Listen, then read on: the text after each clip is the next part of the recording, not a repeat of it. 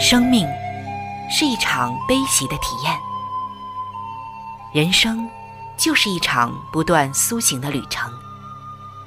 心灵的方向错了，就无法感受生命的喜悦。今天在这里，上帝与你有约。认识上帝是一场盛大的遇见，它能使你沉淀心灵的浮躁，过滤往日的忧伤，带你触摸心灵与生命的神圣所在。上帝说：“你的心需要休息。”各位亲爱的听众朋友，这里是希望福音电台为您带来的福音节目《触动的心灵》，我是主持人春雨。让我们在这里远离心灵的疲惫，回归上帝的抚慰，触动心灵的每一丝感动，都让它留住。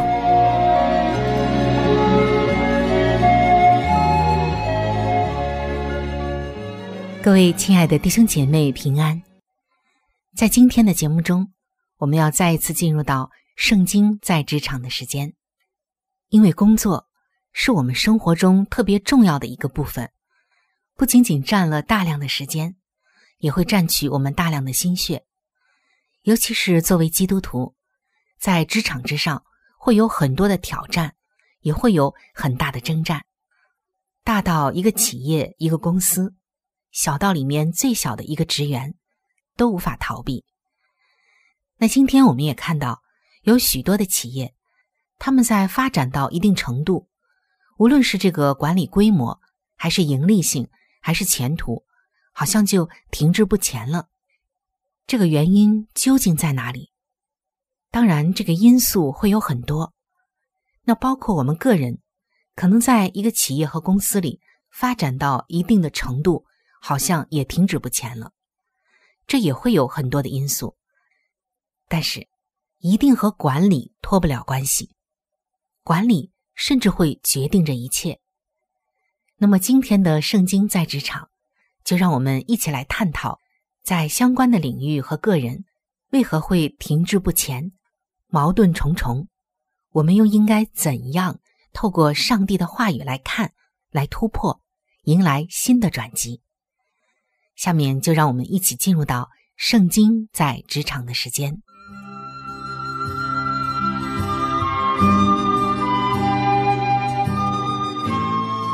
这是一个忙碌打拼的时代，这是一个时尚赚钱的时代，这更是一个今天工作不努力，明天努力找工作的时代。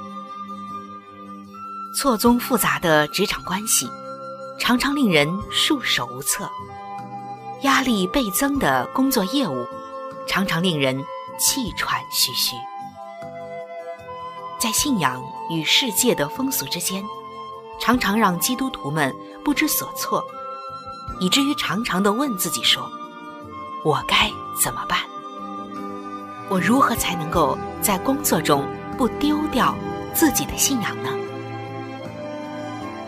让我们从圣经中去学习领导的智慧，用真理去面对职场的风云变幻。请听《圣经在职场》。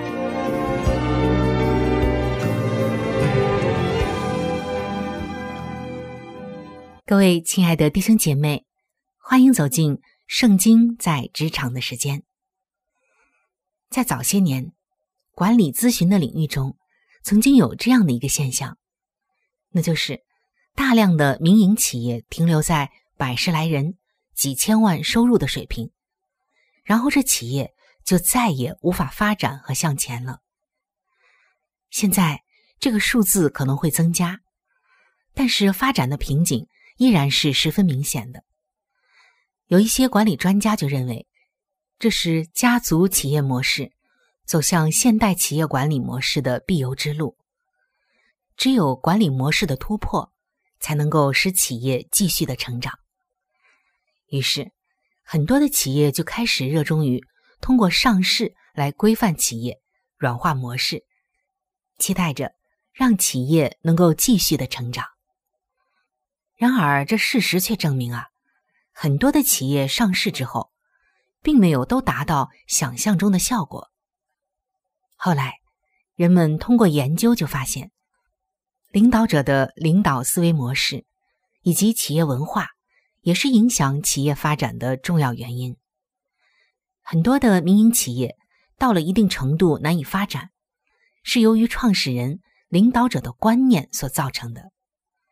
比如像与一些海外百年的知名企业成长的经历相比，国内的许多民营企业家是以管理这两个字为核心来治理企业，从上至下，一级管理一级；而一些海外的大型企业，从创业的开始，领导者就以服侍这两个字为核心来治理企业，就是服务，一级服务一级。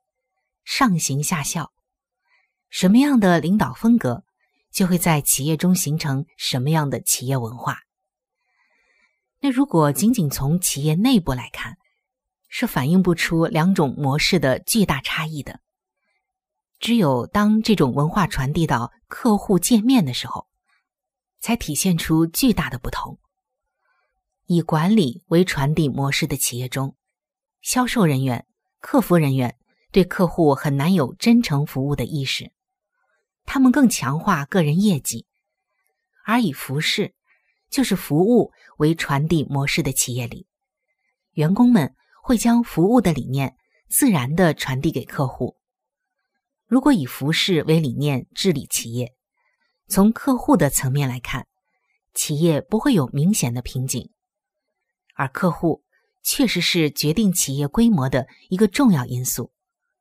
如果领导者像仆人一样的来服侍下属，员工就会像仆人一样的去服侍客户了。诺贝尔文学奖得者赫尔曼·黑塞在《东方之旅》这个书中讲述了一个令人深思的故事。故事说道：有一群人前往东方进行一次探险，团队中的每一个人都很有主见。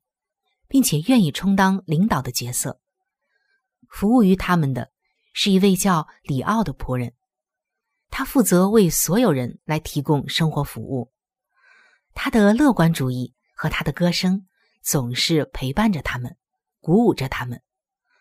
有了里奥的陪伴，这一次的探险之旅似乎成了一次美妙的观光旅游，一切呀都出乎意料的顺利。但是有一天，里奥突然消失不见了。这群人立刻陷入一片混乱之中，所有人都试图说服别人听从他的建议，但是没有一个人能够获得别人的信任。最后，整个的探险活动被迫停止下来。人们忽然发现，原来失去了仆人里奥，他们就失去了领导。在一九七零年，美国的电话电报公司的 CEO 罗伯特·格林利夫出版了《仆人式领导》这本书。在这本书中，他提出了仆人式领导的概念，揭示了关于领导的一个真正的本质，那就是他所写的：领导的基础不是权力，而是权威。权威是建立在爱、服务。和牺牲的基础上的，格林利夫就认为，作为仆人式领导，首先要有天生愿意侍奉他人的心，服侍是第一位的，然后才是通过有意识的选择，促使一个人渴望去领导别人。他的与众不同之处，就表现在这位做仆人的对别人的关心上。也就是确保别人最迫切的需要得到优先的满足。那通过这一段话，我们就看得出来，当一个领导人愿意像仆人一样的去服侍他的下属，决心满足他心里的基本需求，比如像爱、自尊，还有自我价值的实现，并与他们建立关爱、尊重、信任、接纳的关系时，就能获得领导人的威信以及影响力，还能以此激励他们发挥个人最大的潜能，全心的投入心力、才能还有创造力，为达成共同的目标。奋战不息，这样不是最好的吗？用爱心以侍奉来管理，结果他的这个影响是巨大的。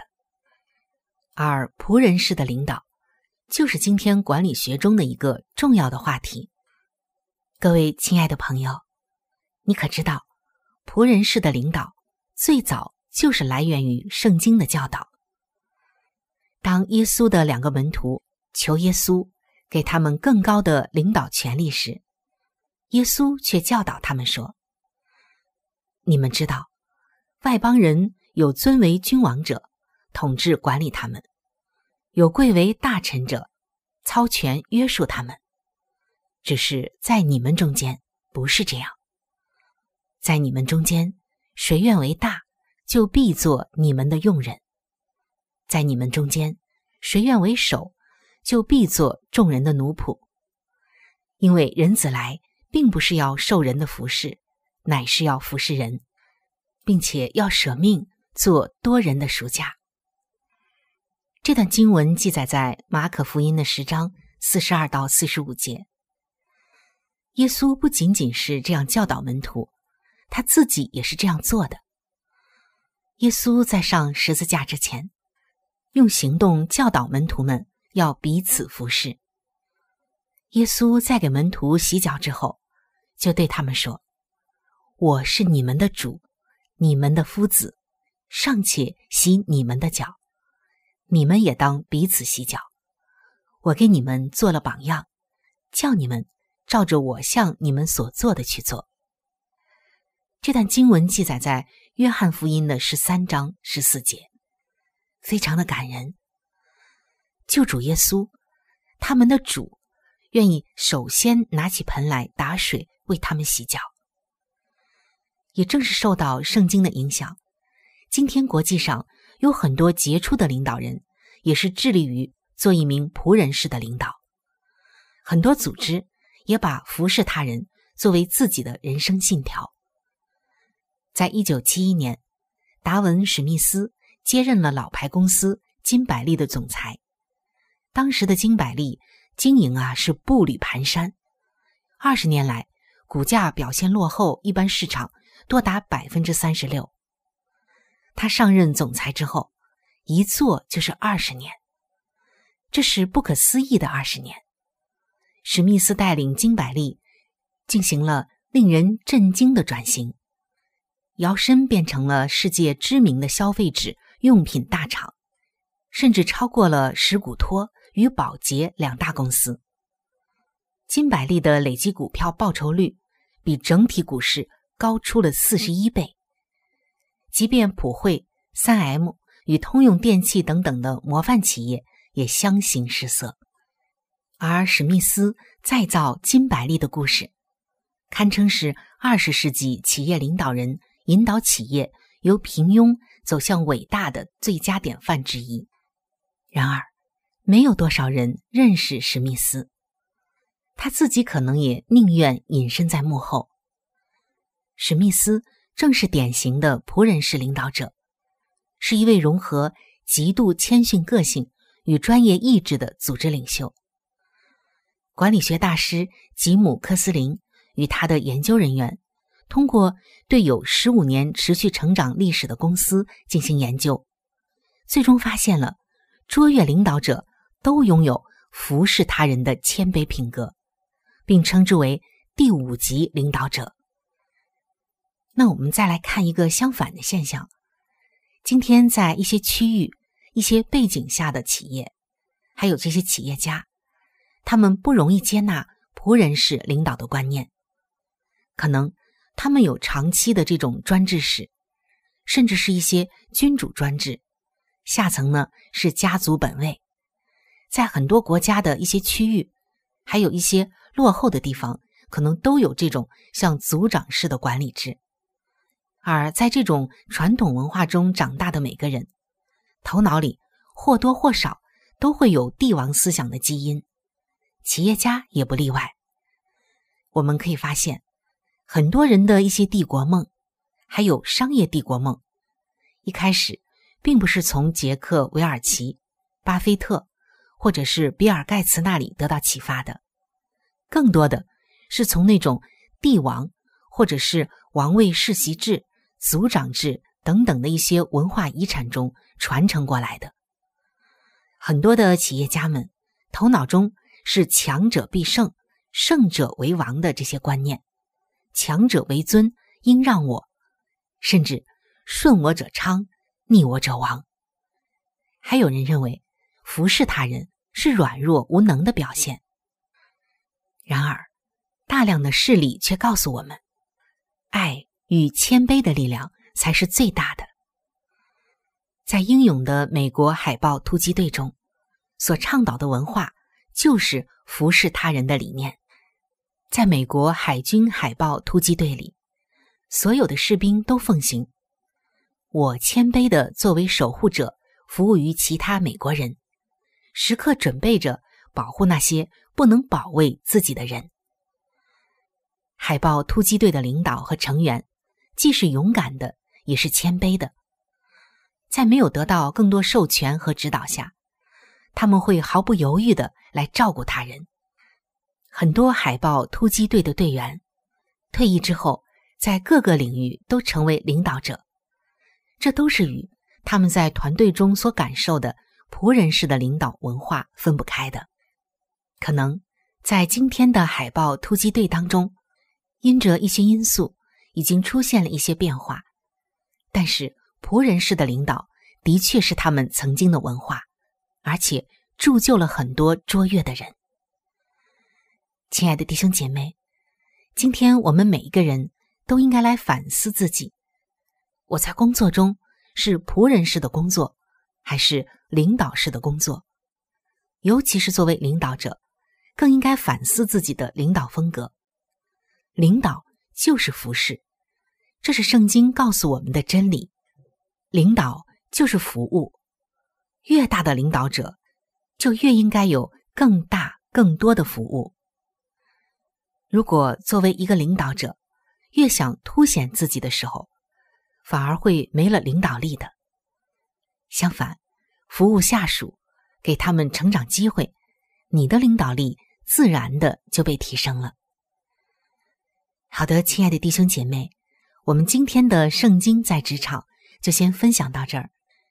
那如果你是一个领导者，不管你领导的这个部门和项目再小，只要你有领导的成分在里面，那我们来思考这样的两个问题：你是否注意到下属的困难和需要呢？你怎样通过服侍来帮助他们呢？不知你会怎样的来思考和回答这两个问题呢？相信通过今天的分享，你应该有了不一样的思考。最后啊，让我们去找团队中那些愿意帮助别人、服务别人的成员，他们才是潜在的领导者。心灵谦卑、有善悔改的人，有福气。有福气，因亲近他们，因为主要亲近他们，所以他们就要苏醒，苏醒。瞎子的眼要睁开，聋子的耳要听得明白，瘸子的脚像小鹿跳跃。哑巴的口也要快乐歌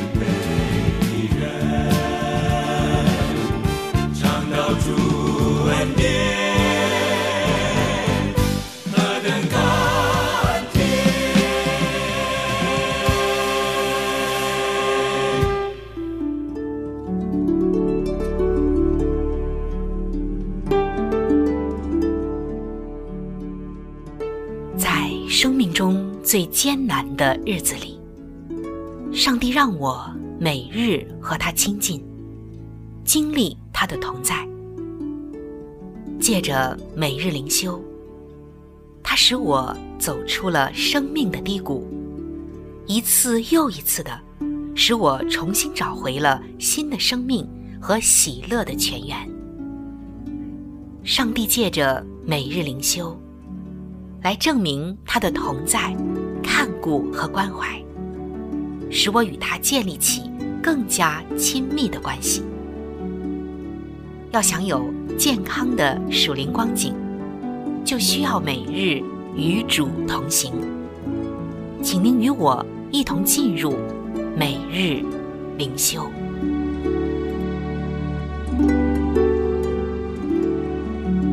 各位亲爱的弟兄姐妹。来到每日灵修的时间，走进每日灵修，走进灵性的加油站，也走进上帝在每一天对我们说的慈爱话语当中。让我们来听一听，今天上帝要对我们说什么。今天每日灵修的主题经文记载在圣经以赛亚书的六十一章一节和三节。主耶和华差遣我。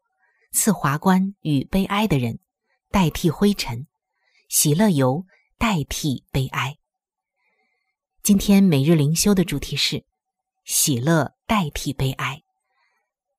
亲爱的弟兄姐妹，我们每一天都想过幸福快乐的生活，但是意外的事情总是不期而遇。就像今天我看到有一个弟兄说的一个见证，他说十年前。我接到任职公司的通知说，你被辞退了。听到这个消息的时候，我差点崩溃，更是难过不已，因为编辑的身份与我密不可分。而最近我又面临同样的情况，我必须结束自由撰稿的工作。虽然我依旧感到难过，但是心中却不像以前那样惶恐不安。因为这些年来，我看见上帝信实的带领，以及他如何将我的悲哀变为喜乐。是的，亲爱的弟兄姐妹，我们生活在一个堕落的世界里，难免会经历痛苦和失望。但是，从以赛亚预言耶稣基督的降临，我们知道主能够使绝望变成欢欣。当我们感到绝望，他赐下盼望。当我们无法饶恕人，他让我们心怀宽恕。主教导我们，我们的身份是上帝的儿女，而不是我们在世上的职位。他赐给我们勇气，去面对不可知的未来。我们身上虽然是蒙了灰尘，他却温柔的为我们披上赞美衣，除去我们的灰尘。当我们顿失所依，难免会感到伤心难过，但我们也不应该心有怨恨或冷漠。当我们思想上帝长久以来的信实，我们就知道，只要他许可，他就能够将我们的哀哭变为欢欣，让我们在今生就得蒙他所赐下的那充足的恩典，在天堂也永享福乐。感谢我们的天父上帝，他把耶稣在十字架上的痛苦化为世人最宝贵的恩典。求主坚定我们的信心，让我们能欣然接受他那改变生命的爱，进入到我们的生命里。亲爱的弟兄姐妹，心灵虽有伤痛，但主耶稣却能使我们的灵命成长。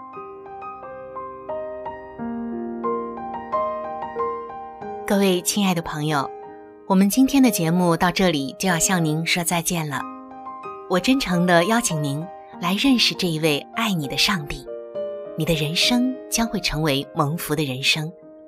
在我们这里，也为您预备了圣经，还有来帮助您来了解基督教信仰的资料，都是可以免费的赠送到您的手中的。